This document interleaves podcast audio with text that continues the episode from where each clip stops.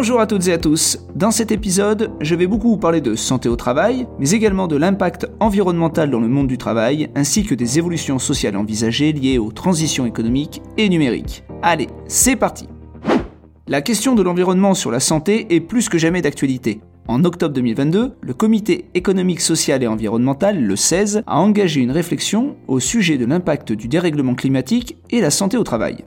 Sur son site, le 16 expose les raisons de cette enquête. Je cite La population active est particulièrement exposée aux risques climatiques. Les fortes chaleurs réduisent le temps de sommeil et par suite l'attention au travail. Elles sollicitent davantage le corps humain, qui doit équilibrer son bilan thermique, ceci provoquant un surcroît de fatigue. Toute personne qui doit se déplacer de son domicile à son travail subit les conséquences des intempéries, des pics de pollution atmosphérique et peut y contribuer par l'usage individuel de son véhicule. Enfin, l'éco-anxiété est un nouveau facteur allant croissant et doit être considéré. Pour nourrir les travaux du 16, les représentants des personnels du public et du privé, les employeurs de petites et grandes entreprises et de la fonction publique sont invités à répondre du 1er décembre au 13 janvier à 32 questions en ligne. Je vous invite donc, si vous êtes concerné, à aller faire un petit tour sur leur page. La santé encore et toujours. Sur le site de la Fondation Jean Jaurès, vous pourrez prendre connaissance d'une étude parue le 25 novembre intitulée Santé au travail et prévention de l'absentéisme, la nouvelle donne post-Covid. Dans cette étude, il est mis en évidence un consensus entre les différents acteurs de l'entreprise sur la pertinence des transformations en cours, en particulier en matière de santé au travail. Les salariés comme les décisionnaires RH sont convaincus des bénéfices des actions de prévention en santé dans leur entreprise. Toutefois, il apparaît que le succès de ces actions dépend étroitement de leur communication. L'étude préconise de bien penser en amont à l'acteur à mettre en avant pour relayer les informations et le choix des canaux pertinents. Sur ces points, les managers sont perçus comme les plus légitimes et la tenue de réunions orales avec, si possible, un nombre restreint de participants s'avère plus judicieuse. Enfin, on apprend que pour être efficace et susciter de l'engagement auprès des salariés, les actions de prévention ne doivent pas être limitées dans le temps, au risque d'être perçues comme des gadgets, mais au contraire s'inscrire dans la durée. Sur ce point, la difficulté principale réside dans le fait qu'en général, la politique de prévention repose sur des actions ponctuelles qui s'inscrivent plutôt en réaction.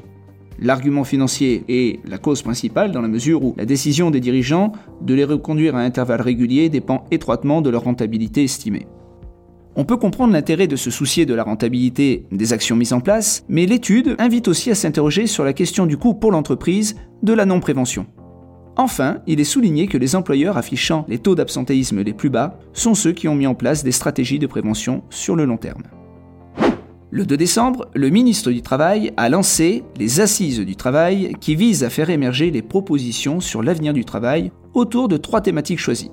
Tout d'abord, les rapports au travail. Sur ce point, il devrait être abordé plusieurs sujets, comme celui de l'évolution de l'organisation du travail, en tenant compte par exemple du rapport au télétravail, au management, à la préservation de la santé mentale. Il sera aussi question de conciliation entre vie personnelle et vie professionnelle, à l'intégration de la dimension environnementale dans le monde du travail, à l'impact social, etc.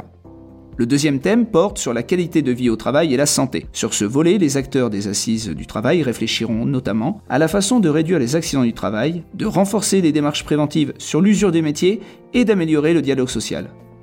Enfin, le dernier thème porte sur la démocratie au travail. Sur ce point, il est prévu, entre autres, de repenser le droit à l'expression directe et collective des salariés sur le travail en lui-même et la manière dont il est effectué et organisé il est aussi envisagé de parler de l'adaptation du dialogue social au développement du numérique.